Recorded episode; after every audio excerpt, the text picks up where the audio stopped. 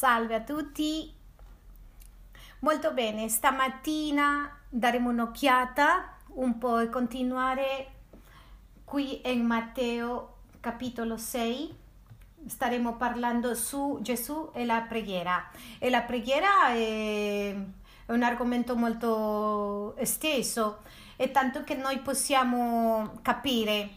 Parte di questo l'abbiamo guardato in questo congresso e la parola dice in Matteo 6, versetto 5, quando pregate noi siate come gli ipocriti, poiché essi amano pregare stando in piedi nelle sinagoghe e negli angoli delle piazze per essere visti dagli uomini. Io vi dico in verità che questo è il premio che ne hanno. Ma tu, quando preghi, entri nella tua cameretta e chiusa la porta, rivolge la preghiera al Padre tuo che nel segreto e il Padre tuo che vede nel segreto te ne darà la ricompensa. Quindi andiamo velocemente ma concretamente tre punti che c'è a vedere con tutto che c'è la, la preghiera. E la prima è che tu e io ci dobbiamo presentare come figli di Dio.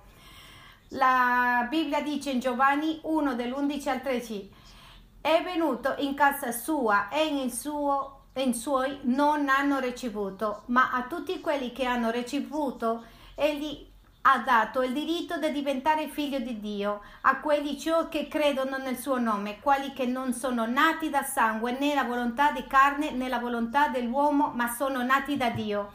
Voi vi capite in Romani 10 che dice che quando tu confessi con la tua bocca e confessato Gesù come Signore, avrai creduto con il cuore che Dio ha risuscitato dai morti e sarai salvato. Questo tempo di Pasqua, come abbiamo sentito la domenica prima pre- scorsa, dice tu sarai salvo e la salvezza dice che Dio ci adotta e che passiamo, come dice la Bibbia, che passiamo da morte a vita e noi diventiamo figli di Dio. Così dice la scrittura che siamo eredi delle sue promesse. Così la base per poter muoversi nel campo della preghiera, la prima riga il primo mattone, il primo gradino c'è che a fare con la paternità di Dio, perché se io o te o quelli che mi ascoltano non sperimentiamo, non abbiamo questo legame paterno, sarà molto difficile ascendere a un altro livello è la preghiera. Abbiamo ascoltato al mio amico Carlos, un saluto per lui, non lo so se è in trasmissione, però in mezzo di questo parlava dello Spirito Santo e come lo Spirito Santo viene addosso in questo caso sulla Chiesa. In Romani 8 del 13 al 16 dice, iniziando dal 14 dice, infatti tutti quelli che sono guidati dallo Spirito di Dio sono figli di Dio e voi non avete ricevuto uno spirito di servitù per ricadere nella paura, ma avete ricevuto lo spirito di adozione mediante il quale gridiamo Abba Padre. Lo spirito stesso insieme con il nostro spirito siamo figli di Dio, perciò che quando noi stiamo lottando per riuscire a trovare questo legame di paternità o ci sembra cinese o che ci costa menzionare proprio la parola padre, bene, io e te dobbiamo capire bene questa storia. Mia moglie raccontava che aveva capito che radice aveva Pepito Perez perché anni fa sicuramente questa persona richiedeva molta perfezione, una persona che era un operaio molto, un lavoratore, ma non aveva lavorato questa grande radice di orgoglio che aveva. Come? Scusate? No, sta bene, il microfono va bene? Si ascolta bene o no? Bene, andiamo con la radice dell'orgoglio, più grande della coppa di un vino. Questo ragazzo non trovava la paternità, non, non, riusciva proprio. Un tempo sono stato con lui in mezzo di questo caos che aveva, non si sentiva accetto proprio, non si sentiva accettato, accettato nell'amato, perché lui ci ha fatto accetti nell'amato. E se tu sei in questa lotta, è difficile passare a questi livelli di preghiera. C'è che a vedere con la tua immagine davanti a Dio come quello che abbiamo cantato prima. Vado un pochettino veloce perché come abbiamo fatto la parte pratica, abbiamo pregato, abbiamo state battezzati. Chi ha ricevuto il battesimo dello Spirito Santo? Alzate la mano destra, bene e chi l'ha preso di nuovo? Perché c'era come no sai quando la macchina sta un pochettino vuota? E i doni chiamati sono irrevocabili a volte si spengono ma c'è bisogno di rimettere un po' di fuoco. Andiamo un attimo a Romani 8 c'è scritto in Galata 4 del 4 al 7 dice ma quando giunse la pienezza del tempo Dio mandò suo figlio nato da donna nato sotto la legge per riscattare quelli che erano sotto la legge affinché noi ricevevamo l'adozione. E perché siete figli di Dio ha mandato lo spirito del figlio suo nei nostri cuori che grida Abba Padre Padre così tu non sei più servo ma figlio e sei figlio sei anche erede per grazia di Dio. In quel tempo ero vero, non avendo conoscenza di Dio. Io ho bisogno di relazionarmi con Dio come è il mio padre. Ma c'era un scherzo che conoscevano quando tu arrivi di visita alla chiesa, vieni, entra, siediti, sentiti a casa nella chiesa come casa tua. E tanta gente andava via dalla chiesa perché non si, veni, non si sentiva bene perché arrivava da case, da famiglie proprio con esperienze traumatiche. Oggi parlavo con Kike Junior, non lo so perché abbiamo iniziato in una conversazione. No, bene, lui mi ha chiesto sulla morte del mio padre e l'ho detto è tremendo quando uno ufficialmente guarda e fa il funerale a casa. A noi ci ha toccato questo, io avevo sette, l'altro nove, tante storie, una quantità di fratelli, sei in particolare e dopo un anno e mezzo noi abbiamo, ci siamo spostati perché i ricordi erano tremendi. Io ero piccolissimo e l'altro, bene, sono rimasto così piccolo, ma gli altri avevano traumi. L'ho raccontato a Junior, il mio padre è morto di un infarto nel bagno, si conosce che lui era insaponato, pieno di sapone, sicuramente quando è svenuto ha messo proprio, appoggiato le sue mani sulle sulla doccia e sono rimasti proprio i segni, la destra e la sinistra sono rimasti proprio lì e nessuno voleva fare la doccia. Da piccolino, mamma mia, tutti con la porta aperta ci facevamo la doccia. Chi che ci ha raccontato che durante la sua infanzia ci ha mostrato la grande visione che lui ha riversato su di lui, non perché era poverino, no, l'ha detto no, poverino no, perché ha superato tutti questi livelli di preghiera ha molto è chiaro chi è il suo padre, anche se ne aveva due, anche se io non avevo, anche se è divorziato, anche se è andato via, lui è il nostro padre. Allora come puoi avere questa certezza di che lui è il tuo padre e la tua madre allo stesso tempo, perché abbiamo detto che è Ava e Ima, quella che consola. Io porterò ai miei ginocchi e, mi vedrete, e beverete del mio seno la consolazione. Così attraverso della scrittura della parola di Dio, della presenza dello Spirito Santo. Lo Spirito Santo è quello che porta la verità di Dio attraverso Gesù allo Spirito e solto, soltanto in questo tu e io possiamo confessare con la nostra bocca che Lui è il nostro Padre. In Matteo 7,7 chiedete e vi sarà dato, cercate, troverete, bussate e vi sarà aperto, perché chiunque chiede riceve, chi cerca trova e sarà aperto chi bussa. Questo l'abbiamo detto nella preghiera, quale è l'uomo tra di voi il quale se il figlio chi chiede il pane gli dia la pietra. Oppure, gli, oppure chi gli chiede un pesce gli darà un serpente? Se dunque voi che siete malvagi sapete dare doni ai vostri figli, quanto più il Padre vostro che nei cieli darà cose buone a quelli che gliel'hanno mandato. Lo capisci o non lo capisca, tu dobbiamo correre, dobbiamo muoverci, dobbiamo usare questo olio, questa presenza di Dio giorno dopo giorno e fare questo processo di crescita davanti al Signore. Lui ti darà, ti fornirà di tutto quello che hai bisogno. Nel Salmo 38, 9 dice così, Signore, ti sta davanti ogni mio desiderio e i miei gemeti non ti sono nascosti. Questo mi fa proprio accendere a quel momento di paternità perché il tuo padre, padre, quando ti genera e quando tu dici eh, mio padre ha 89 anni eccomi qua e mio padre c'ha questo eh, è partito adesso Ma in questa stessa situazione questo non ti senta di essere figlio. Se tu sei figlio, tu hai ciò che appartiene al padre, è tuo, è tuo per la rivelazione, è tuo per la presenza dello Spirito Santo.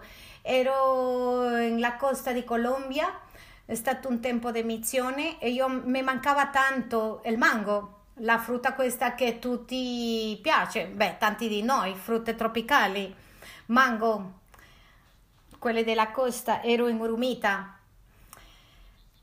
Allora era un tempo di 5-6 mesi, una terra molto calda. Ero lì e mi è venuto quello che si chiama una voglia di un hot dog e un mango.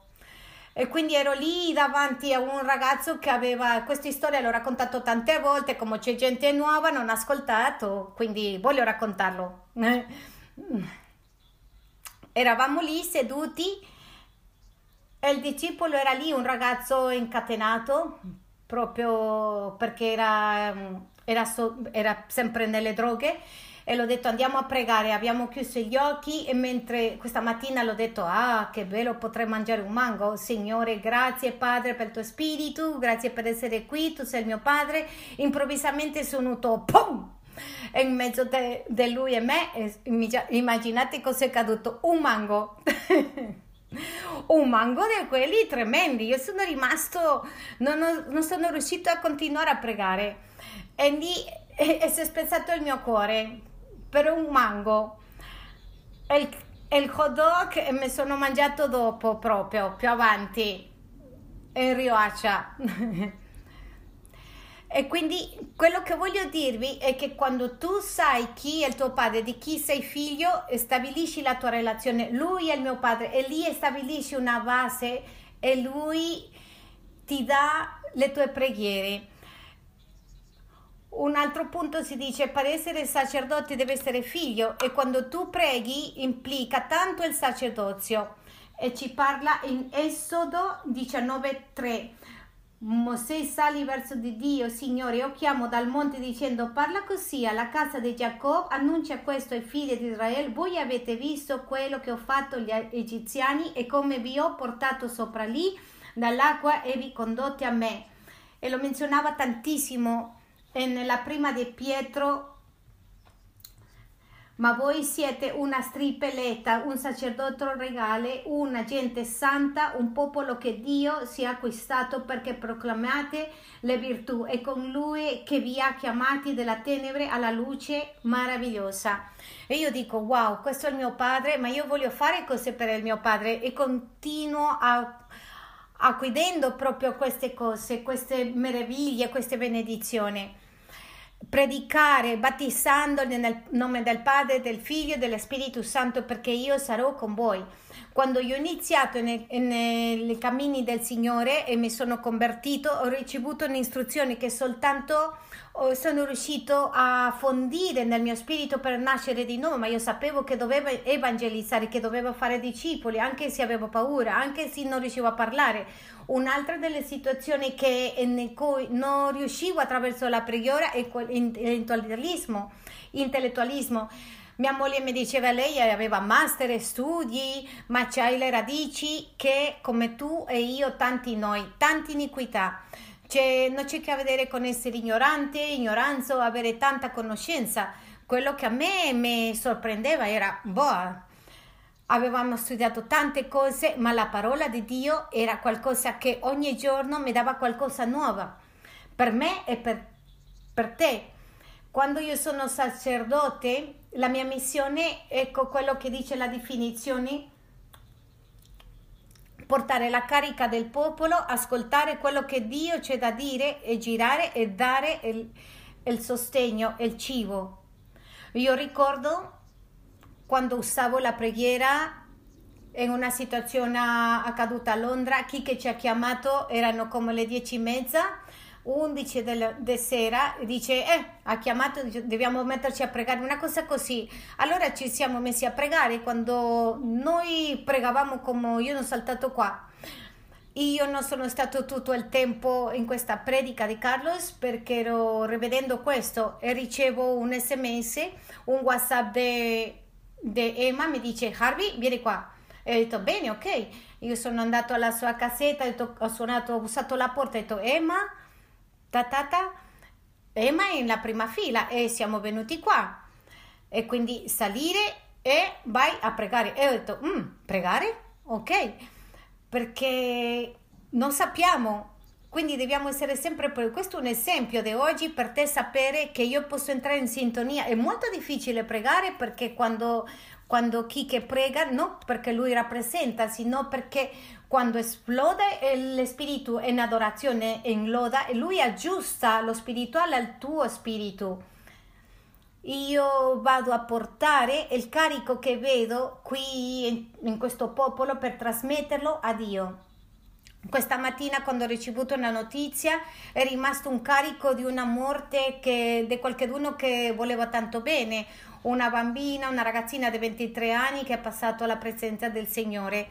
E questo carico non è per entristecermi, sino per darla a Dio e io ricevere una risposta da Dio. Il sacerdote quindi è un livello di intercessore, intercessore in Romani 8, 28, 26 dice che dobbiamo chiedere che lo Spirito di Dio gime per noi, d'accordo alla nostra debolezza. Tante volte chiediamo la gente dice che mi fa male qui e quello che le fa male non è il ginocchio, è l'anima, ma questo ti può dire piano piano lo Spirito Santo.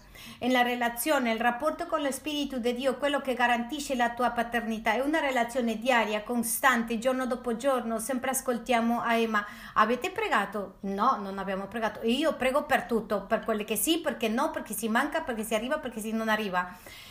E qui c'è la storia di Liliana che quando io cammino dietro delle navi qua e mi dice ah che facciamo? Oh, mamma mia adesso come facciamo? Non funziona questa cosa sono arrivati i tecnici e non, non so come fare. E l'ho detto oh, non ho un'idea avete pregato? L'ho detto a qual è il bottone che dobbiamo schiacciare? Eh qui è incastrato. L'ho detto in nome di Gesù non mi fare rimanere male in vergogna zing è partita questa macchina, ah, è quello che non abbiamo fatto.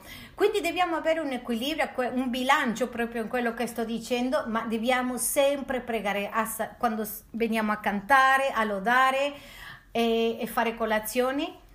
E finalmente la funzione del soldato che si trova nella seconda di Timotei 4 dice nessuno prestando servizio come soldato immischia nelle faccende della vita se vuoi piacere colui che lo ha arruolato. Dall'anno 93 eravamo con la parte di cui siamo un po' coinvolti, come le radici, nella parte centrale, e questo uomo è venuto a profetizzarci. E mentre c'è profetizzare tu, taca, taca, taca, taca. E l'istruzione mi ha detto, se lui cammina, tu cammini, se, tu ti, se lui si ferma, tu ti fermi, se lui guarda alla sinistra, tu guardi alla sinistra, seguila alla destra, seguila alla sinistra. Tu seguile, ho ricevuto questa parola profetica che devi seguire lo Spirito Santo. La parola profetica non prende vita se tu no, non lo fai effettivo. La promessa è che devi muovere la tua volontà e portarla all'azione in Timoteo 18 dice ti affido questo incarico, Timoteo, figlio mio, in armonia con le professioni che sono state in precedenza fatte a tuo riguardo perché tu combatta in virtù di essere, di essere la buona battaglia. C'è bisogno di camminare, indagare, consultare ovviamente la parte dottrinale della Bibbia, ma con il tuo tuo partner, tuo marito, il tuo corrispondente intercessore Gesù Cristo e quindi è il consolatore che ci ha lasciato qui nella terra lo Spirito di Dio e finalmente Efesine 6, 16, 16 prendete che la, l'armatura di Dio che in questa ci rinforziamo e che tu e io possiamo combattere su ogni guerra che apparteniamo. Io appartenevo a un gruppo dei guerrieri e come eravamo in Colombia sembrava come una guerriglia, quindi abbiamo cambiato questo nome, ci hanno chiamato i coraggiosi di Davide. E quindi ho studiato tutto quello che c'è a vedere con la preghiera, questo vitale è quello che c'è a vedere con essere figlio, essere sa, sacerdote e ottenere una parola di Dio, fare guerra spirituale. Abbiamo conosciuto un pochettino in questo tempo prima, c'è che vedere con il giorno dopo giorno, con la costanza. È importante, come dice, diceva la Bibbia, quando preghi. Amen? Tu ne hai lì, no? Salve. Salve. Buongiorno. Bene, continuiamo. Prima di continuare voglio ringraziare a Dio perché da quando sono arrivato in chiesa e quando sono venuto qui ai congressi ed ero lì come tutti voi, sempre predicava Emma, Harvey, Cristina, Enrique e mamma mia, come ammiro la verità. E per me è un regalo grandissimo, un privilegio, un regalo molto grande di Dio condividere questo tempo con te, con te Emma, con Harvey. Eh, allora diamogli un abbraccio qua, bra.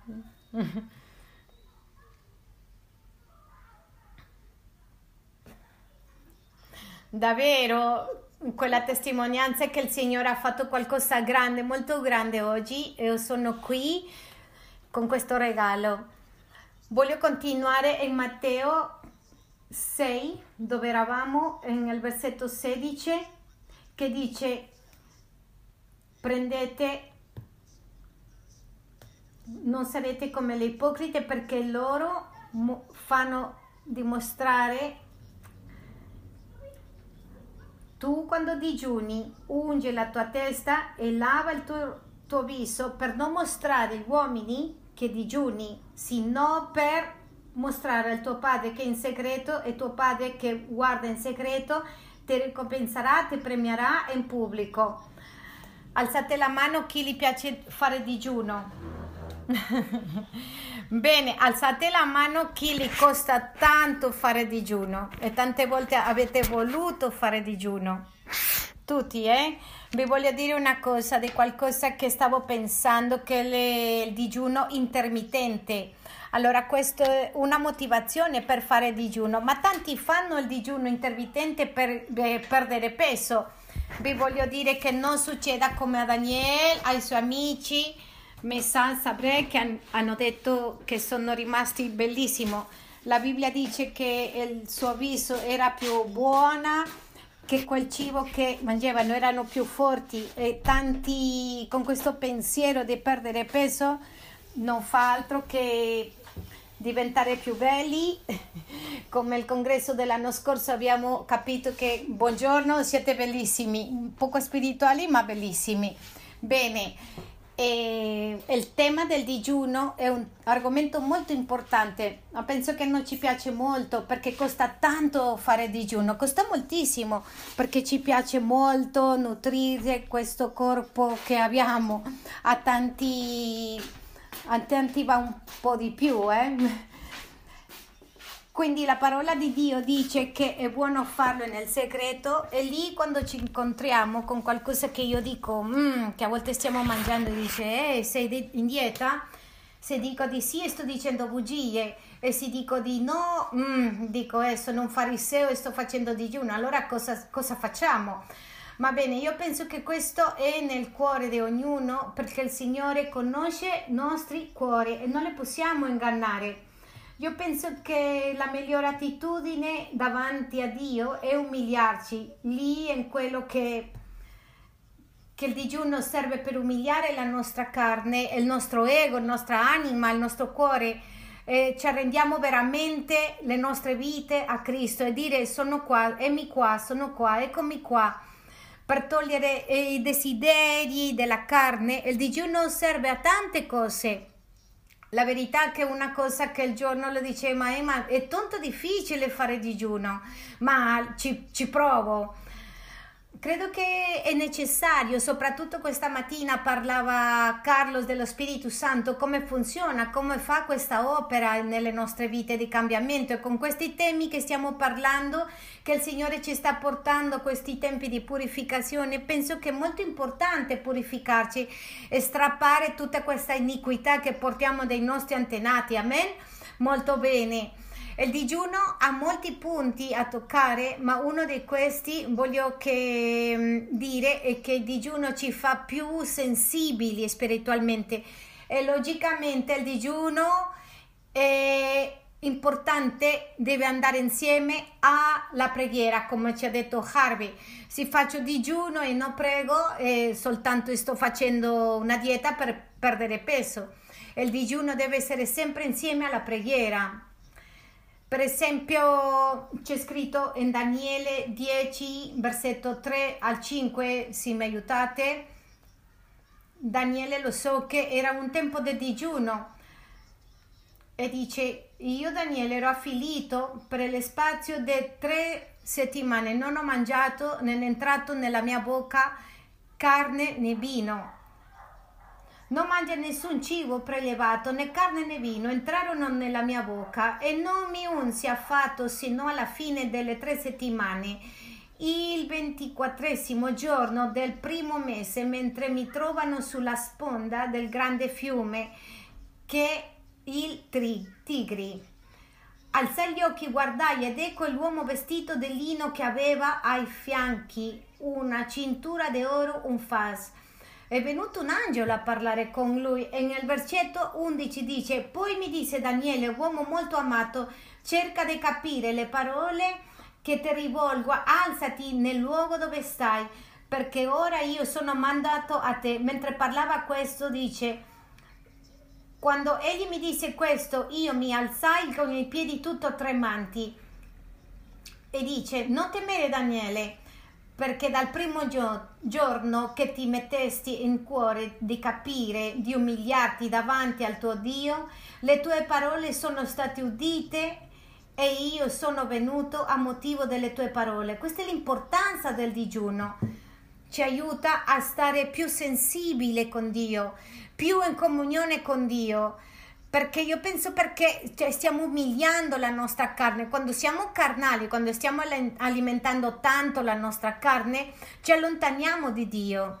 E infatti si chiamano il, il, cristiano carnale, no? Sono carnale, sono lontano da Dio, non prego, mi costa pregare, mi costa fare digiuno, mi costa leggere la Bibbia e c'è un muro che non ci fa a fare quest- no, avere questa comunione con Dio, ma quando entriamo in questi tempi di preghiera, di digiuno e dirgli eccomi qua Dio, io voglio ancora di più, voglio di più di te, è una cosa che mi appassiona, gli dico Signore io voglio conoscerti, voglio essere pieno del tuo Santo Spirito, come questa mattina tutti alzavamo le mani, Spirito Santo, e lo Spirito Santo riempiendo e quando ci svuotiamo di questi desideri della carne, degli occhi, questo peccato, il digiuno ci aiuta a, fil- a fili- affliggere e rompere questi peccati che sono il desiderio, la concupiscenza del nostro, del nostro spirito, perché stiamo pulendo, stiamo svuotando tutta sporcizia, svuotando tutto quello che ci impedisce, che ci separa da Dio.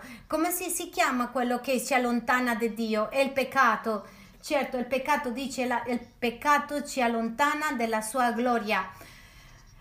In Atti degli Apostoli 10, 2 c'è un altro versetto di Pietro e Cornelio dove dice che Cornelio era un, un soldato dell'esercito di Roma e dice che lui era una persona che pregava, dava tanto, tante limosine so che digiunava in un tempo di preghiera, di digiuno, è venuto un angelo, è venuto e l'ha parlato ha detto vai e chiama a Simon, Pe- Simon Pedro che è in quella parte.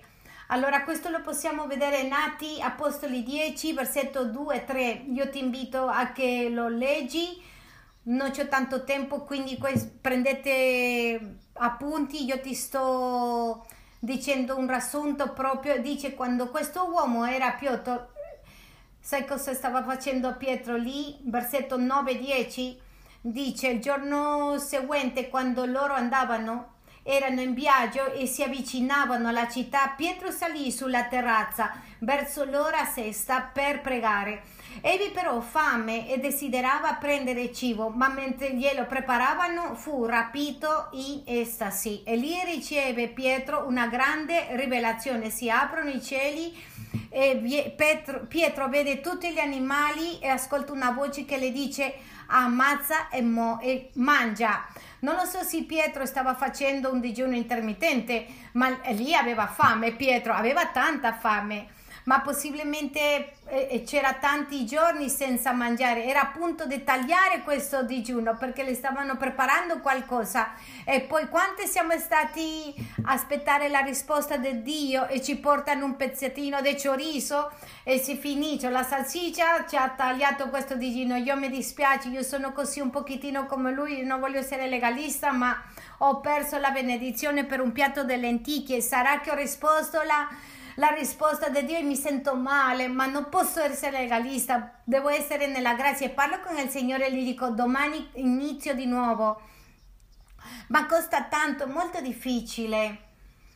Conosco, infatti questi giorni era un tempo di digiuno, ero lì, ma l'ho detto uomo di poca fede. Io penso che non ci sarà il congresso, secondo questo che si vede, io penso di no, ma cre- ho dei pastori con una fede così impressionante che ci abbiamo il congresso. E eh, meno male che il l'ovile è proprio pronto, ma io ero lì come che non c'è il congresso io dicevo eh continuo adesso faccio un digiuno piccolino eh. io volevo ancora e continuavo ancora altri giorni quando c'è il congresso ma quando arriva Mari del, Mari del Rio a cucinare questo odore questo profumo e io mangiando verdure era impressionante l'ho detto signore parlando con Natanael parlavamo con Natanael ho detto Nata io penso che resisto fino a qui perché non ce la faccio più e quindi lì entriamo nella grazia di Dio ma che cosa intendo dire con questo? Che a volte per un piatto delle lenticchie, per un pezzettino di qualcosa come che perdiamo, rompiamo il digiuno e rimaniamo lì come aspettando.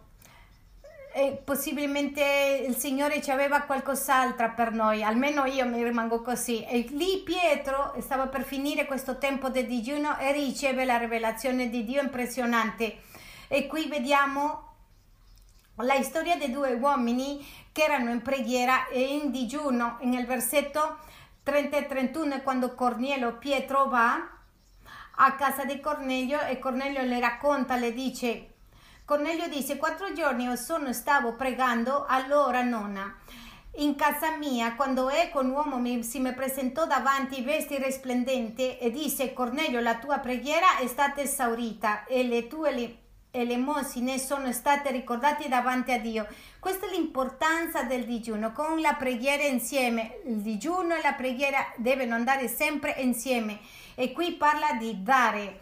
E per questi tempi che stiamo, penso che il Signore ci sta portando ai, ai tempi di pulizia, ai tempi che de- dobbiamo lasciare il vecchio uomo e tagliare queste radici che siamo una generazione pulita, quanti di noi siamo prima generazione in Cristo, abbiamo ricevuto a Cristo come Cristo e nei nostri cuori come il nostro Salvatore? E a volte ci ha toccato proprio, dobbiamo cumplire con dovere metterci davanti e rompere questa eredità di maledizioni e questa iniquità e purificarci di questa iniquità, di questi peccati generazionali che abbiamo dei nostri antenati. Poi tante di queste cose quando veniamo a Cristo sentiamo che stiamo riceviamo a Cristo nei nostri cuori e scarichiamo come che ci togliamo un peso, ma continuiamo portando indietro altre cose che hanno bisogno di preghiera, digiuno per romperle nel nome di Gesù. Amen. E qui c'è scritto in Matteo 17 quando tornarono tra la folla un uomo gli si avvicinò gettandosi in ginocchio davanti a lui. Questa specie di demoni non esce se non per mezzo della preghiera e del digiuno. Tanta gente pregava e questo, pregavano per questo ragazzo e il demonio non usciva. E, e, è venuto, ho portato questo discepolo, Gesù, cosa faccio? Quando Gesù por, parla e prega per questo ragazzo, per questo spirito immondo che stava distruggendo questa vita, e le ha detto che è successo? Perché non l'ho fatto? I discepoli ci chiedevano e Gesù gli dice, sapete cosa le ha detto? Per la vostra poca fede. Ma poi gli dice perché noi siamo riusciti questa specie di demoni non esce se non per mezzo della, preghi- della preghiera e del digiuno. Ma questo genere non esce sino con preghiera e digiuno. Ci sono cose che dobbiamo mettere tanta preghiera e tanto digiuno a volte lottiamo con un peccato e non possiamo e lo portiamo, lo, to- lo portiamo via un giorno, due giorni, ma torniamo di nuovo a cadere perché è un'iniquità grande che portiamo dai nostri antenati. C'è un, de- un, de- un demonio, un diavolo. Immagina che è stato lavorando, passando questa iniquità dalla quarta generazione portando questo peccato generazione a altra generazione. Questa iniquità, questo è un demonio forte che lo dobbiamo distruggere con digiuno e con preghiera. Di questo modo stiamo pulendo nel nome di Gesù essere liberi.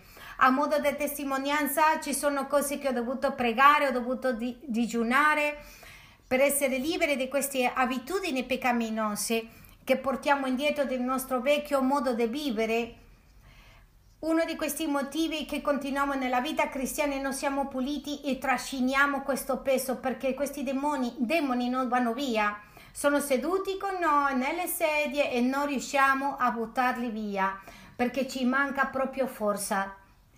Digiunare, pregare, combattere per farli andare via nel nome di Gesù. Amen. E finirò con Nemias 9, versetto 1 e 3.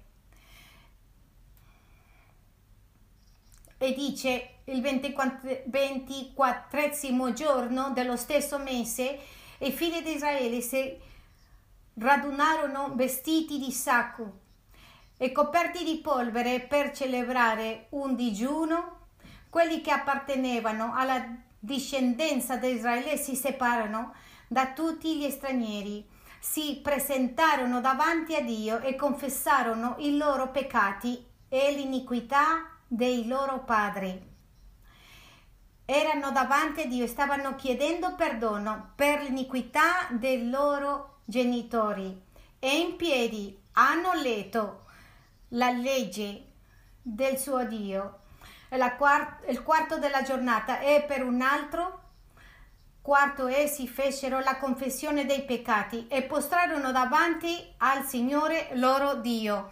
Con tutto questo che stiamo vedendo, io ora stesso, e questo finisce, mm, la mia figlia si è seduta accanto di me e mi ha detto papà e il nonno e la nonna? E le stavano uscendo cose nuove.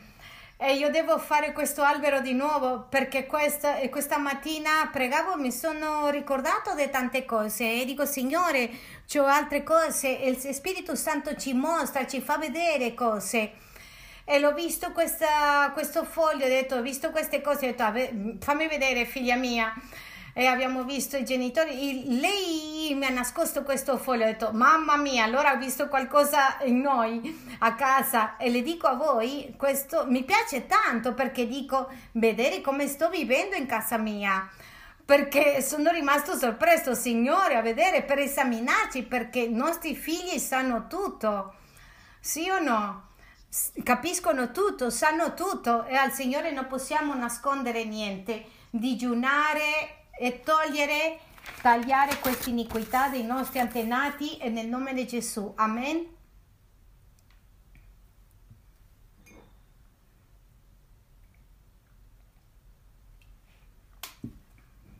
Molto bene. Stiamo condividendo Matteo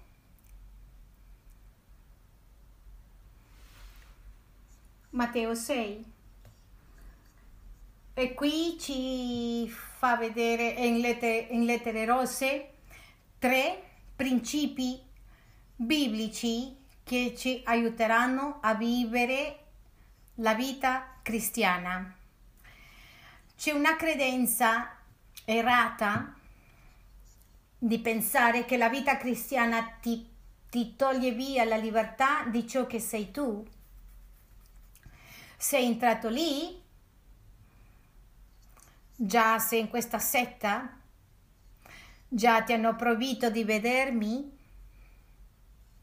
ah, ti porteranno via tutto. E ti voglio dare una ottima informazione che è siamo arrivati di un modo di vivere proprio sbagliato, legato a quelle cose che sono gustose come la farina, come il dolce, ma a lungo ci faranno male.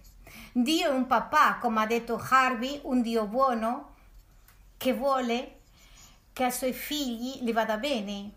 Quando la mia madre e mio padre mi mandano a studiare, non mi stanno dicendo di studiare per eh, darmi fastidio, mi stanno insegnando che in un futuro io avrò una vita migliore, ma questo lo capiamo quando iniziano a, a dobbiamo pagare 1000 euro. Sì, io dovrei, avrei dovuto studiare.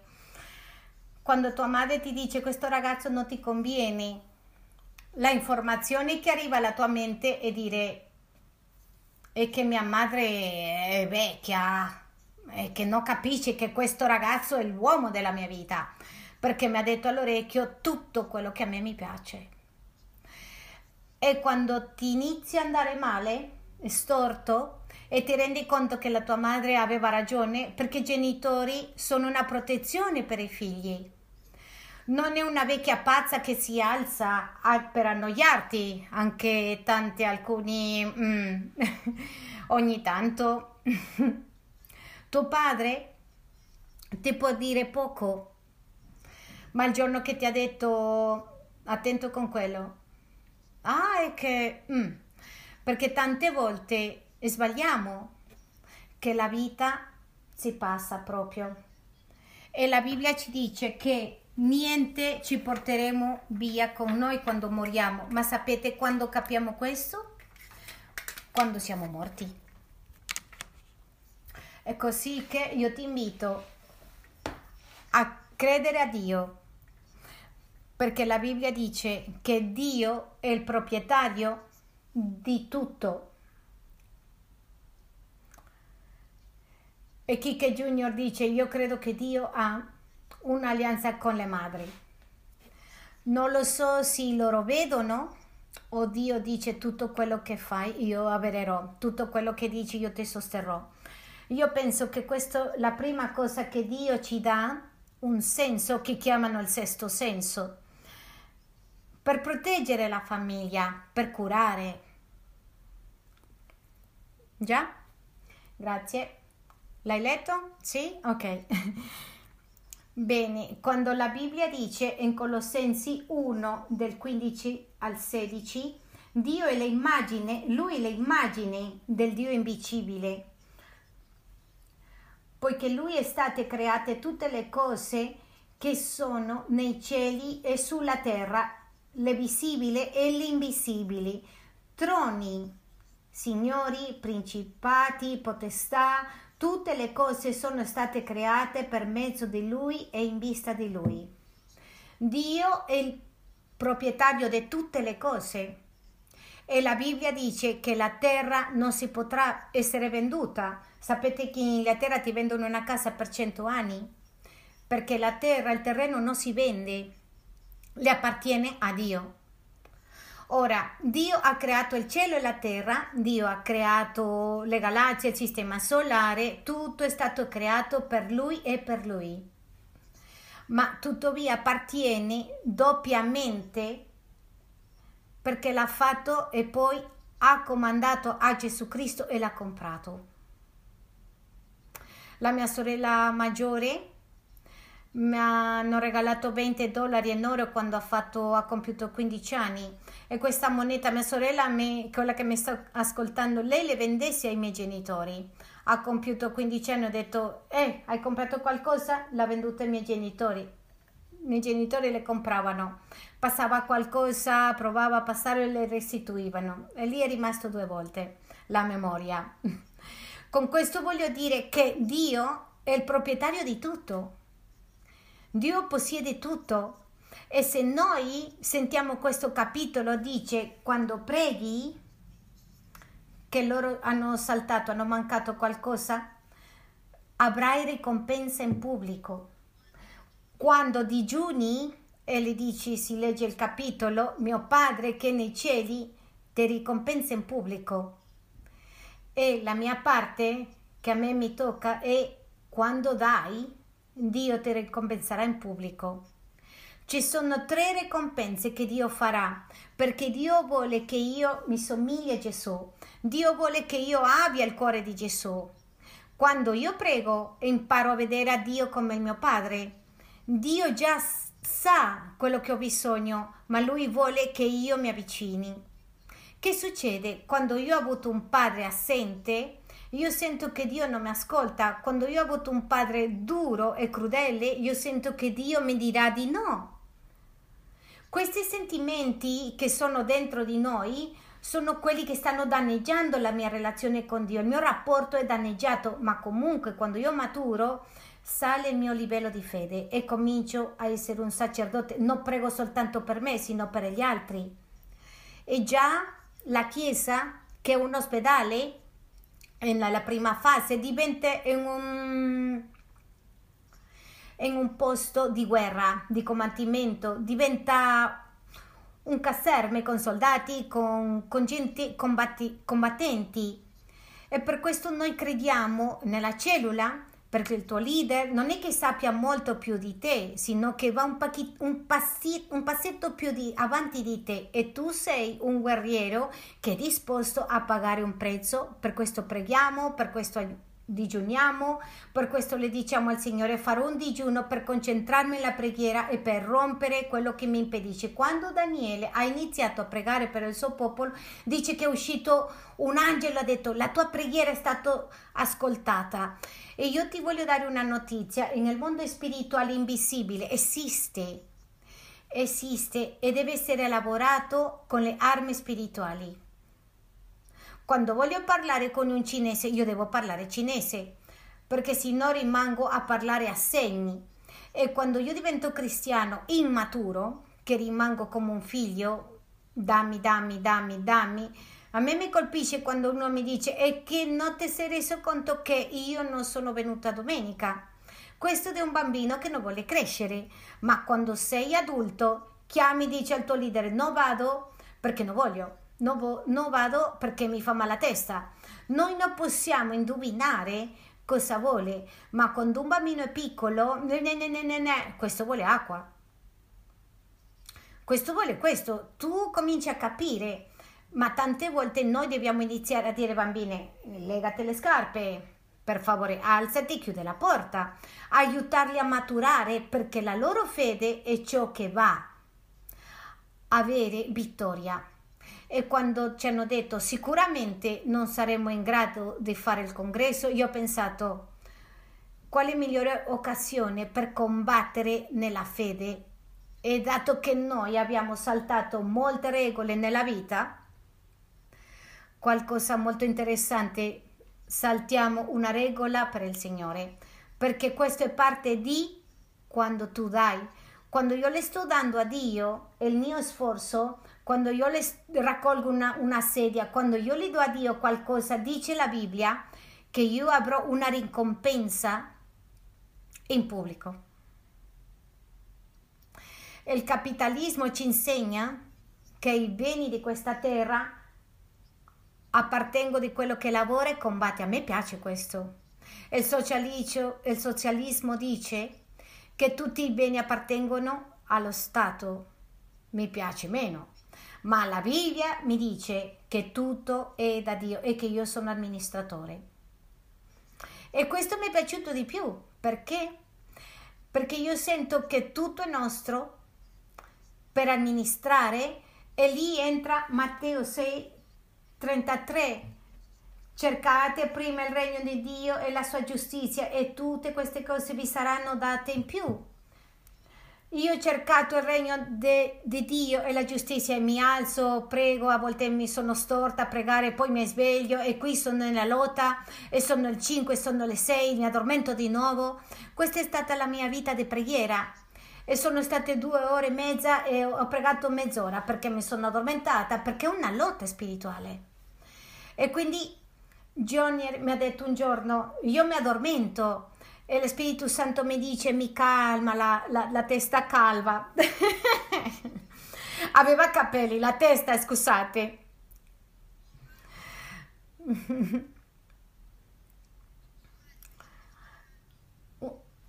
mi dice, eh, un altro mi dice sta pregando, a volte battaglia proprio parlando in lingue, pregando lingua, tutto nella vita e se deve essere dotato. Sapete che cos'è tutto? Gente che mi dice aiutami a pregare per sposarmi. Mm, dico sì, ti aiuterò, ma non sai cosa ti aspetta. No, no, no, no, Dio mi ha parlato e che lui, che lui, dicevo mamma mia ma quando comincia l'anno, due anni, tre anni, ho detto, mm, la lotta è tua. Ogni volta che veniva a vedere, ah, ti ho detto di aspettare. Tre mesi mi dice, sono, annoio- sono annoiata. Tre mesi. Detto, annoiata di che? Allora fai un figlio per intrattenerti. È il tuo problema, dell'altro e del bambino. Più è intrattenuta non puoi, non può stare voglio un altro, ho detto, mm, voglio un altro, e così successivamente. E quando ho 40 anni invece voglio vivere un altro problema in più, perché così siamo tutta la vita senza indirizzarci, senza guidarci, ma la Bibbia dice quando preghi, quando fai digiuno, io ti raccompenserò e quando inizi a dare.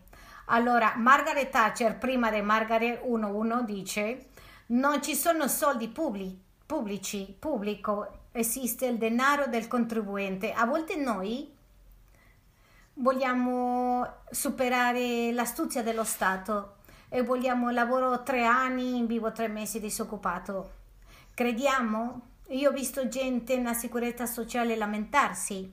Ah, che non mi curano, eh, eh, non sono veloci, sono due ore. E io voglio con questo che noi sappiamo uno dei segreti che Dio ci dice che lui è il proprietario il segreto siamo amministratori. Io sono maggiordomo di tutto, del mio tempo, sono maggiordomo del, del mio denaro, sono maggiordomo della Chiesa, siamo maggiordomo perché di Dio è tutto. Dio tante volte deve combattere il nostro cuore con il materiale e per questo Dio mi dice a me cerca prima, cerca il regno di Dio metti a Dio in primo posto. E quando dice la Bibbia, quando dai, devo prima sapere che Dio deve essere la prima cosa nella mia vita. E quando Dio è la prima cosa nella mia vita io ricevo a Gesù Cristo nella mia vita. Io ricevo a Gesù Cristo nel mio cuore e già ho messo nel centro della mia vita. Però deve essere un rimpianto. Rimpianto di che? delle mie radici di dove io vengo. Di dove io vengo. Noi a volte copriamo le nostre iniquità perché amiamo le persone e questo è l'amore di Dio. Quando hai un figlio tu lo copri le debolezze perché Dio ha donato a noi genitori un amore che va passa sopra i difetti. Oh mio ragazzo che bello! Sempre sempre dice eh, ma che bambino più bello che ho ma c'ha il, il baffe. Ah mio bambino mio bambino. Ma non è un bambino. Fino a quando muore sarà il suo figlio, il suo figliolino piccolino, perché l'amore di Dio è così con noi. Sempre siamo figli, saremo lì sempre, ma Lui vuole che noi manteniamo una relazione. Allora, io devo rinunciare alla vana modo di vivere che io porto e a, trattenermi, perché la Bibbia dice che quando io obbedisco a Dio, quando io cerco a Dio, Dio inizia in questo versetto, quando dai, prima ci dice portarmi i diecimi. Che cosa fa Dio quando ti chiedi i, die, i diecimi? Tutto è mio e ti lascio in prestito e tu mi darai il 10%. E il 10% dei mille sono 100. Un giorno l'ho detto a Alejandro, ho detto impara dieci, a dare 10, da quando porto i 10 ero, lui ha capito 10, non ha capito la parola diecimo e mi dice Dio mi ha benedetto. Allora impara a leggere diecimo di 100 sono 10, ma diecimo di 1000 sono 100. Quando entriamo alla chiesa, all'alfo lì, le offerte sono libere. Che cosa capisco lì? Qualche, qualsiasi cosa vale. Ma dopo noi che abbiamo imparato quello che Dio fa con i soldi, con quelli che gli diamo, io voglio provare a Dio e gli metto il doppio per vedere che cosa succede. E allora le do a Dio questo. E quando ho visto che hanno iniziato a aprire le finestre del cielo a benedirmi, Dio mi compensa. Mi compensa perché sto mettendo i soldi sopra di Dio. Ora bene, cosa i soldi? La Bibbia mi dice chiaramente che esistono Dio, due Dio. Bene, vedere se la mia segretaria Matteo 6:24 Nessuno può servire a due padroni perché c'è Dio o i soldi. Due Dio perché gli piace l'uno, odia l'uno o ama l'altro. Amarà l'uno o menosprezza l'altro. Non puoi servire avrà riguardo per l'uno e disprezzo per l'altro. Voi non potete servire a Dio e i soldi. Cosa significa questo? Di starmi un biglietto di 50, chi che aveva un, un, un soldo di 50 lì piegatino, molto piegato, ancora ce l'ha, eh? Immagino questa lotta, la voglio spendere, ma tocca. È molto carino perché quando io mi sono sposato e mio marito mi ha regalato una bambolina, ti vedo così semplice, non ti vedo niente, mi ha portato una bambolina e mi è piaciuta, ma due anni dopo non mi piaceva più le bambole. Mi piacevano le cinture, le borse, sono stata cresciuta in maturità. Sono così matura che le dico non comprarmi niente, io so cosa voglio. Allora, dall'amore che lui mi ha, già mi ha dato la carta di credito. Questo è dare consegna. Di, ogni tanto mi dice Aureliana è che le donne, che donne, la mia moglie è, spende tanto, è che le donne, la tua moglie spende tanto. La Bibbia mi dice chiaramente che i soldi mi rappresentano. Per questo la Bibbia dice nessuno può servire a due signori dice Adamo e Eva, non toccare l'albero del centro perché Dio è buono. E dal numero uno, non ti addormentare Diego, dal numero uno, e che ci hanno dato il migliore tempo, eh? il secondo giorno con sogno, eh? siamo andati a letto tardi, eh? con fame, con tutto, tutto insieme. Le dice Adamo e Eva, non toccare questo albero Dio non ha bisogno dell'albero, Dio ha bisogno che io obbedisco. E quando noi veniamo, dice portare decimo, non toccarmi questa decima parte, dice il Signore. Ora, sono felice perché? Perché gli antichi vivevano guerre, gli antichi dovevano fidarsi di Dio, gli antichi attraversarono del deserto Ora noi dobbiamo attraversare per Navalmoral, per il giardino, il ponte. Io vedo i quattro. Veniva, veniva Cindy, Paola, veniva George e quando ve, arriva Vigliada perché le stanno rompendo l'iniquità, ho detto a queste le fermeranno. E perché abbiamo iniquità di tante, tante iniquità, a questo le fermeranno sicuramente. E io le dirò cosa, cosa deve, dovete dire. Portate nella valigia attrezzi di registrazione, magari ti fermano, quasi nessuno l'hanno fermato, però l'hanno fermato. E la sua gente e le pregunta a questo poliziotto, dice dove vanno? A mezzogiorno e mezzo. E loro, eh, che parla George che parla meglio. È quello che parla meglio, eh? Dove andate? Andiamo eh, a G, G, non so che. E le dice no. Dove andate?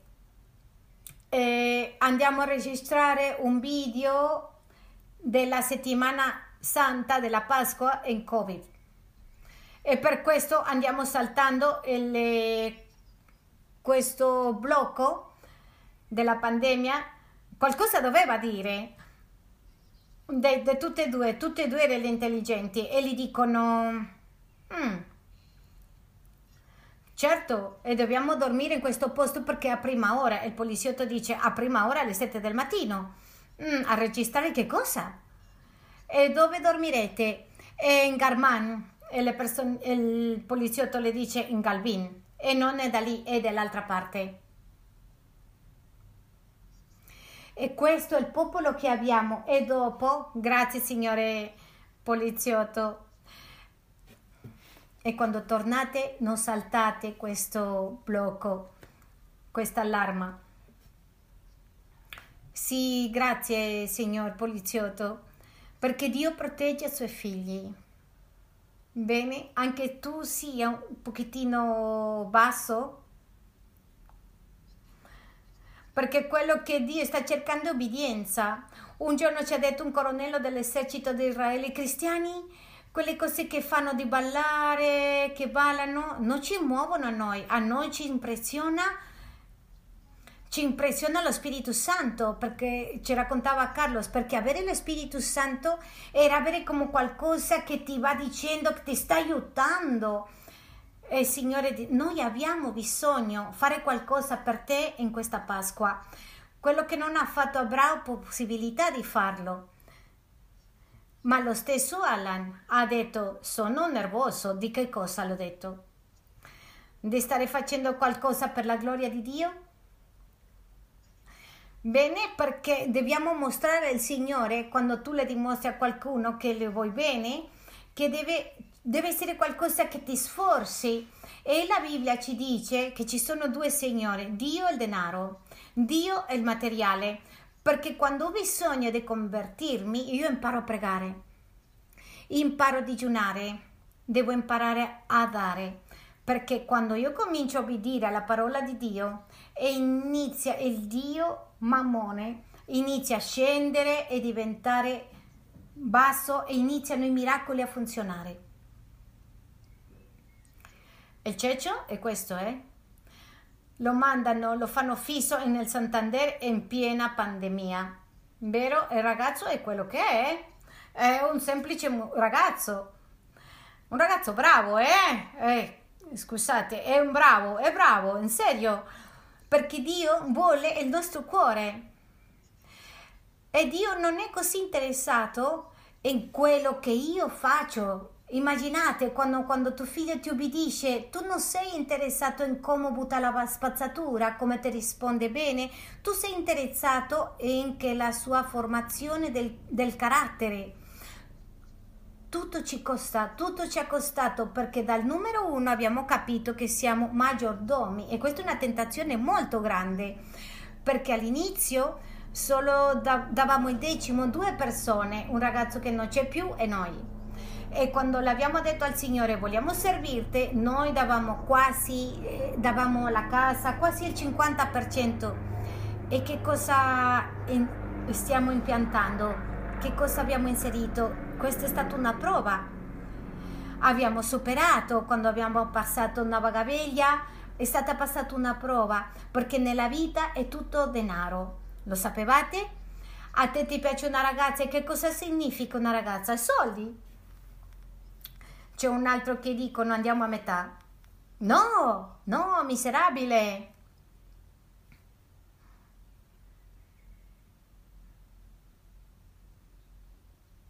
Miserabili. Per questo Dio ci regala l'innamoramento perché in questi due anni diventi shock e non sai cosa stai facendo e non puoi più scendere quando hai iniziato un ritmo di vita. Quando vuoi eh, schiacciare devi, lav- devi, lavorare un pochettino, devi fare qualcosa e io dico questo è già più di due anni di matrimonio. All'inizio tutto è rosa e fiori, eh? La Bibbia dice in prima dei Corinzi 15:46 però ciò che è spirituale non viene prima, ma prima ciò che è il naturale, poi viene ciò che è spirituale. Quello che è fedele nel materiale è fedele nello spirituale. Tu puoi vedere una persona con capacità dell'unzione con lo Spirito Santo. Io gli dico, dov'è lo Spirito Santo? Ah, che mari, che no, che nessuno mi ha insegnato. Bene, e dov'è lo Spirito Santo? Ah, a me non mi hanno detto, non ho avuto una mamma che mi ha aiutato. E lo Spirito Santo dov'è? Ah, che a me mi piaceva questo. No, ma lo Spirito Santo guarisce, lo Spirito Santo guarisce, pulisce spinge, ah che io sono debole carattere, e dov'è lo Spirito Santo? Io sono una coraggiosa perché sono molto codarda e le dicevo al Signore, ma perché a me mi tocca tutto difficile? La gente si stanca e dice, eh, si, si sposa e dice, devo fare f- tre figli. Allora mi metto a pregare, devo fare questo, devo aprire una chiesa, devo viaggiare. Allora prego, perché non ho altre opzioni. Un giorno mi chiama chi che prega perché devo fare questo o l'altro, mi soltanto mi chiami per pregare e se saresti un architetto e io ti direi fammi i piani della casa. E io dico, allora che mi riconoscono, non ti ricordi quella volta, eh? Da quando è diventato grande si è reso conto e io le dico, Signore, io voglio che tu mi riconosca per lo Spirito Santo veniamo al congresso, no, no, sì, sì, no, no, Spirito Santo, e ho visto che il popolo, che gli egiziani erano indietro e Dio avrebbe la terra purificata. E ho detto andiamo, ma per dentro era mamma mia il cuore, ma la poliziotti, i poliziotti, i carabinieri, io di solito vado a dormire, faccio un pisolino e a rispondere messaggi. In questo viaggio era mamma, eh, pregavo, pregavo, pregavo io come sono sacerdote prego per tutti, prego per tutti. Sono arrivati, siete arrivati, è arrivato l'altro, è uscito l'altro, beh andiamo a dormire. E al mattino, eh no, ma questo si arriva al 4 pomeriggio, al 4 non si può uscire, ma fa niente, perché Dio è sopra del 4 pomeriggio. Dio è sopra del, dei 4, questi altri che nascondevano di qua e di là. Dio è dappertutto tu sai il popolo che abbiamo, tu sai come sono ubbidiente, non lo guardare la debolità, l'ignoranza, la debolezza, già. Perché a questo mi dedico, perché qualcuno mi dice nei campamenti dei ragazzi, dice da lunedì a venerdì cosa fai? Eh, io l'ho detto, mm, sono a casa mia. Loro si chiedono a che mi, mi dedico, che cosa faccio? Ma sai, sabato domenica sei qua, ma da lunedì a venerdì cosa fai? Eh, pulisco, faccio questo. La vita cristiana non è per deboli, è una vita per coraggiosi. Chi che raccontava ci hanno offerto negli Stati Uniti e dice prega. Ci hanno offerto in Colombia quando si fecero i compleanni di Gesù, che erano 40.000 persone, il Signore ci ha detto Spagna, nel soggiorno di casa nostra, e tutti erano studenti Cristina giocava le carte quando finiva con Pat, quando finiva le riunioni e mi danneggiavano, questo mi ha rotto questo tavolo che era un buon legno. Tutti single e questi single costano tanti soldi. Bele mi diceva, eh, avevo tutto pronto, ma mi ha rubato mio fratello 100 100 pesete, 200, decimo e decimo, tu devi nasconderlo Belen, per no, che non te lo ruba il tuo fratello, ma certo non c'erano soldi, chi che guadagnava bene e Dio ha voluto che noi iniziaremo a spendere i nostri soldi e dipendere da Lui. E quando stava finendo questi soldi, quando quasi non aveva più soldi, dicevo io compravo un pantalone d'Armani una volta l'anno. Ma quando siamo diventati missioneri io ho soltanto comprato tre. Per tutta la mia vita tre. E me le mettevo soltanto la domenica. E improvvisamente Maria Spagna inizia in questo eh? in el saladiglio mi dice pantalone Armani. Ha detto, eh, preghiera, eh, mi ha risposto il Signore, io pagherò il prezzo. Io le dicevo e che l'Armani le spiegavo e che le gambe sono sottili e io le dicevo al Signore Signore sai che il mio corpo è un pochino difforme tu lo sai che Armani è quello che mi sta bene ti ricordi Maria? e Maria aveva ci aveva tutto meno Armani. Calvin Klein, grazie. e oggi la vedo la, la, la giacca di Armani, dice ancora ti va bene.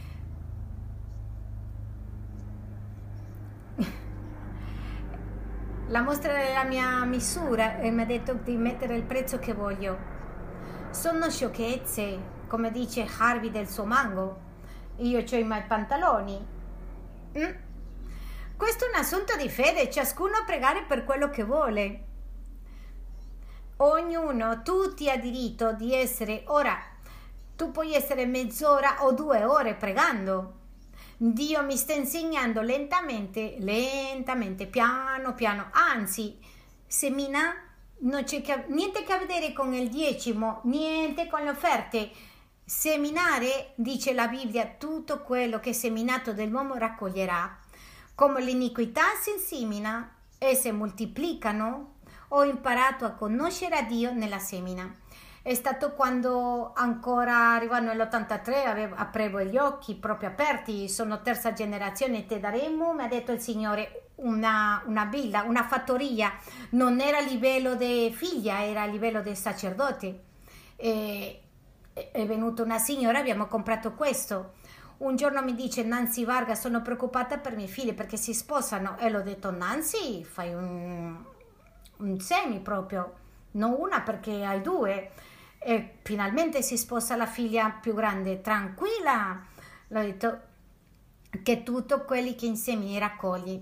E nel tempo di Dio, io ti voglio dire che seminare è importante, ma se voi volete conoscere al Dio, proprietario di tutte le cose, Andrea mi ha detto la fidanzata di Sechia, no? Se qui nessuno sta vedendo soltanto Londra, Portogallo, mi dice Andrea, Andrea 2, dice Signore dammi una persona che cura mia madre, la mia madre era molto gentile, ma le piaceva una persona che parlava quando lei parlava di non, non dare molto fastidio, che sia tranquilla. E lei c'è un nido in Germania.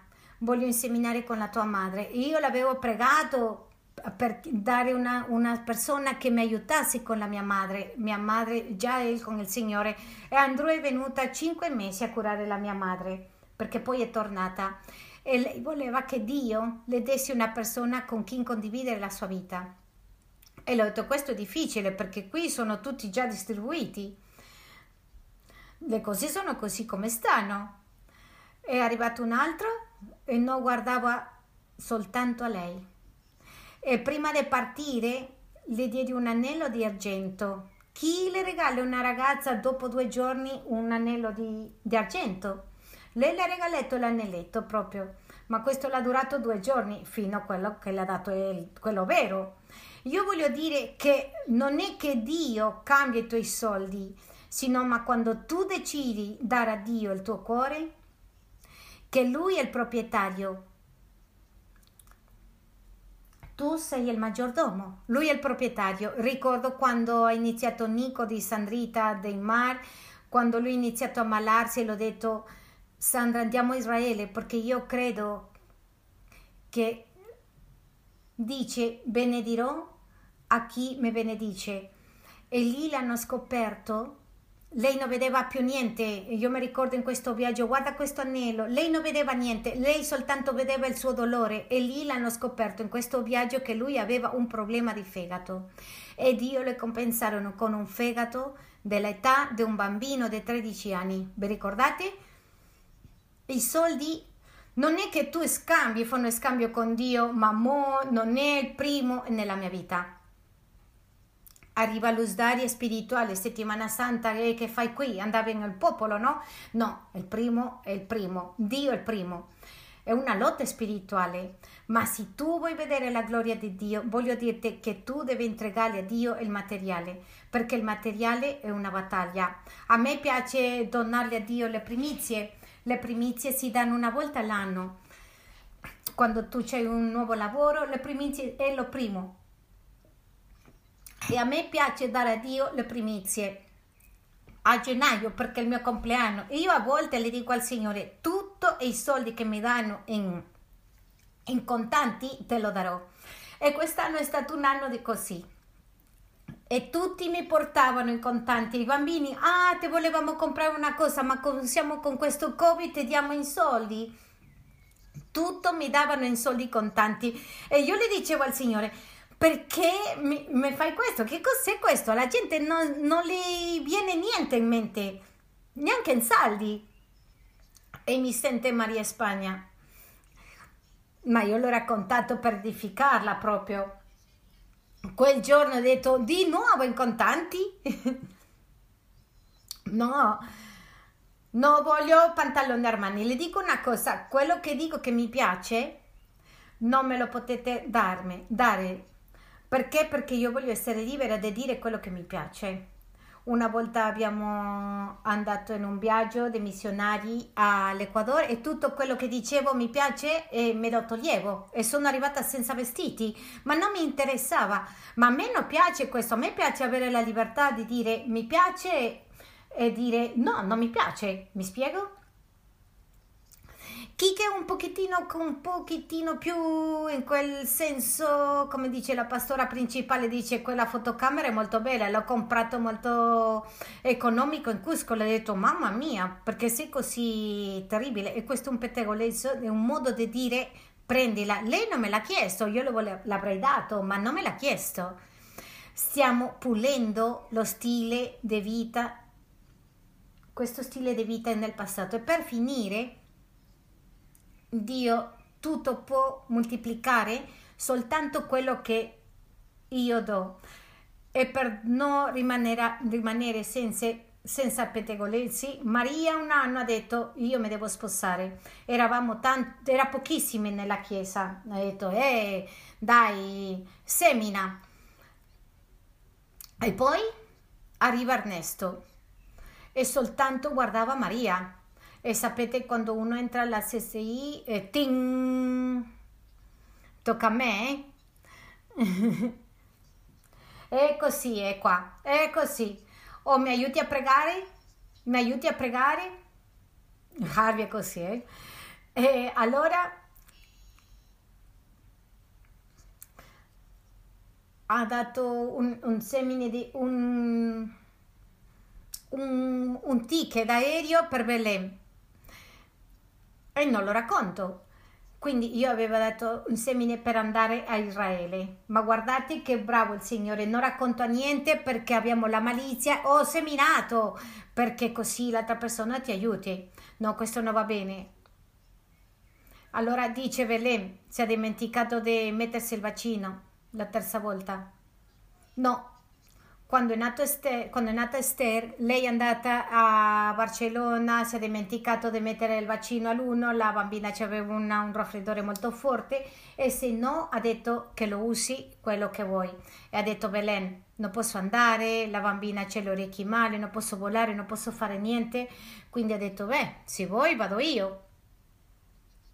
Perché Maria ha detto che se tu non vai, lei poteva andare o qualcheduno, eravamo quattro e il viaggio successivo mi ha dato tempo a risparmiare e lei va. E come vi sembra? Dio è Dio. E mi dice, quindi io non ho seminato e tu hai seminato? No, io sono andata avanti. Io ho seminato, alla bambina avevo un'influenza per un ordine nei vaccini e, e lì tu con il tuo problema, con questa cosa. E così è Dio, perché tutto quello che gli uomini semina raccoglierà. Per finire, mi, innamora proprio il seminare, perché è un modo di vita, è uno stile di vita, è un modo di vivere, pensare nell'altri, perché la tua vita serva per qualcos'altro. Io dico, se la mia vita serve perché altri di arrendersi al Signore è tutto un investimento. Non è denaro, è un investimento, un stile di vita e avere un cuore come il cuore di Gesù. E non siamo stupidi. abbiamo detto andiamo a fare questo posto per i ragazzi. E qui siamo noi. Dico, la Chiesa è la soluzione in questa generazione, ma non è una Chiesa come ha detto Alan, è una Chiesa senza avventura. Questa è un'avventura ma se hai promesse e il tuo cuore appare, prim- sembra a quello di Gesù, gente che arriva da altre chiese e dice, ah, io arrivo ai campamenti perché i miei ragazzi vogliono venire, dimmi la verità perché li porti.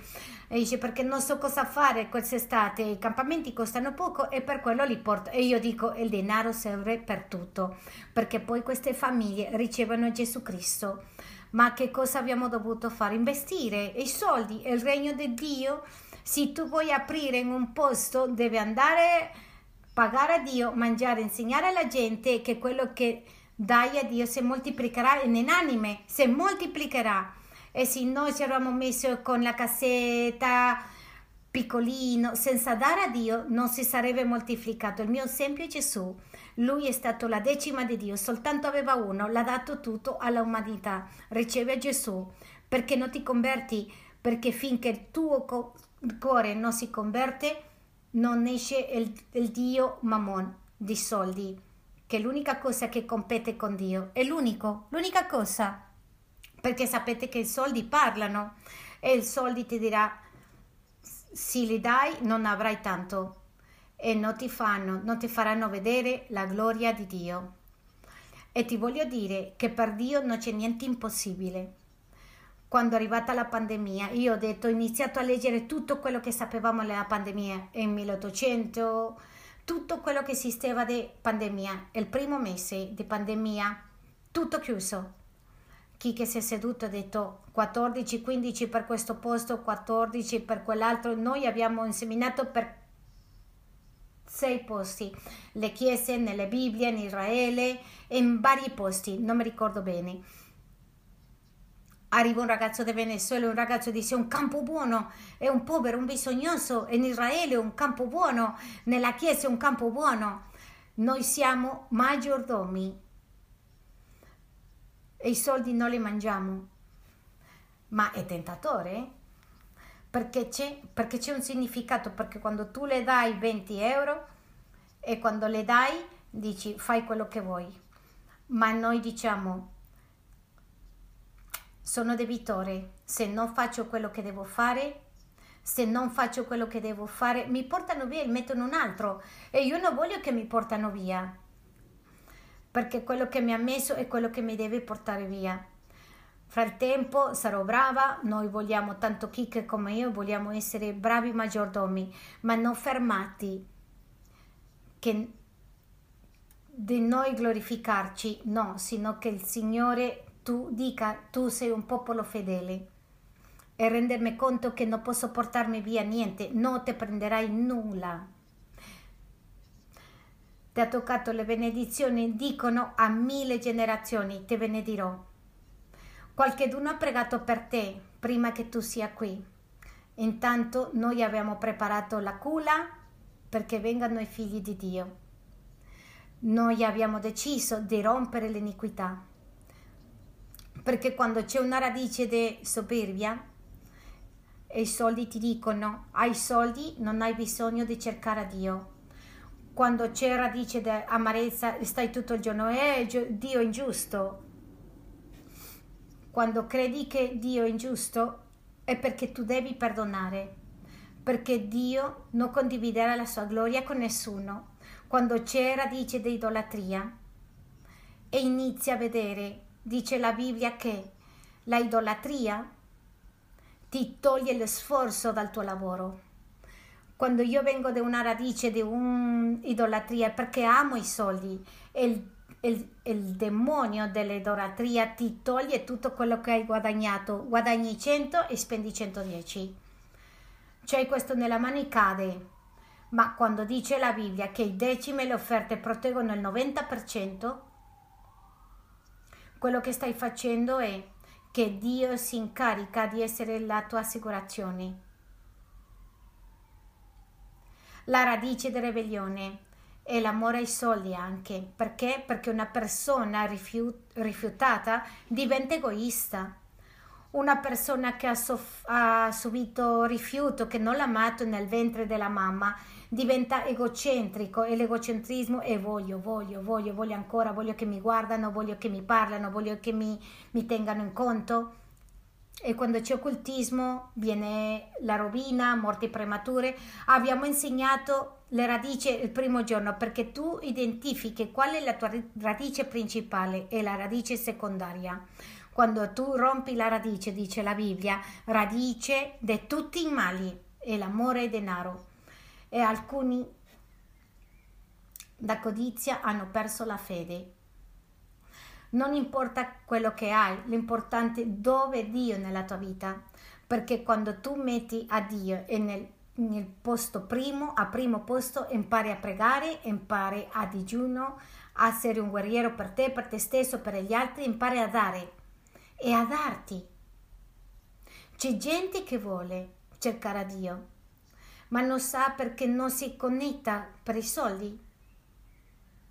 E io ti invito anche questa mattina, le diciamo al Signore, Signore, io voglio imparare a pregare come l'hai insegnato ai tuoi discepoli. Io voglio, caro Spirito Santo, che siamo in Pasqua, dove nella Pasqua io ho bisogno, io necessito di lasciare Egitto indietro. Alcuni hanno discepoli, altri sono pastori, altri sono apprendisti, ma è necessario che io diminuire in modo che tu cresca. E Signore forse io non posso avere lo stesso livello di dare ma io non posso fermarmi non voglio fermarmi.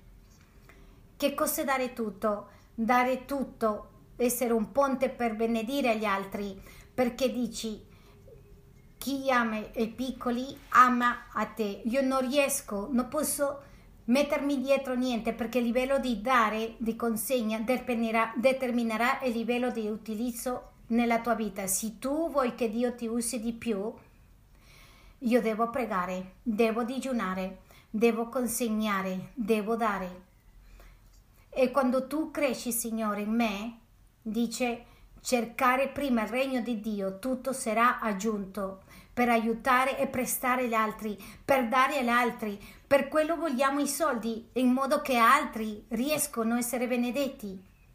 È il giorno in cui il Signore, noi dobbiamo, ti chiediamo di darci una fermata, di parlarci, ma nel frattempo useremo il digiuno, la preghiera e la risa, perché non vogliamo che tu rimanga a zero in questo tempo è un dono del cielo al cui darti questa volta, è un dono in cielo da rischiare in questo momento che tu nome sia riconosciuto nel 2021 attraverso della Chiesa dove c'è libertà, dove c'è amore, dove tu ci proteggi dal male.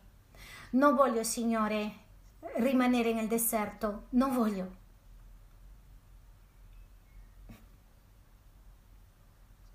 Possiamo cantare Siamo il popolo del Signore?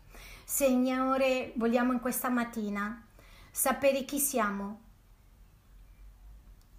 dove andiamo, perché Signore non vogliamo fare niente che non ci costi.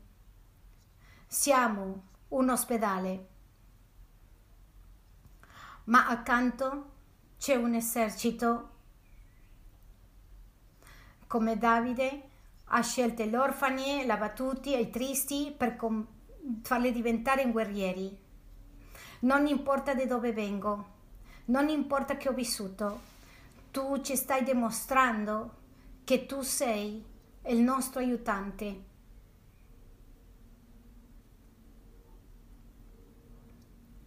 Grazie caro Spirito Santo. Oggi voglio prendere un impegno, fare un compromesso quando ho capito, quando mi rendo conto che tu lo farai attraverso di me e non voglio, Signore, rimanere, non lasciarmi per favore, non permetterlo, perché oggi decido rompere con il mio Egitto. Non importa come ha detto Alan, mi ha toccato, io vado a lottare, vado a combattere, perché le benedizioni sono maggiori. E anche a volte proprio ci scoraggiamo, ci stanchiamo. Tu hai promesso che sei un papà che ci mostrerà lentamente ma con fermezza che nessuno ci separerà dal tuo amore. Perché tu sei è il nostro buon Dio che ha scelto tua, il tuo popolo.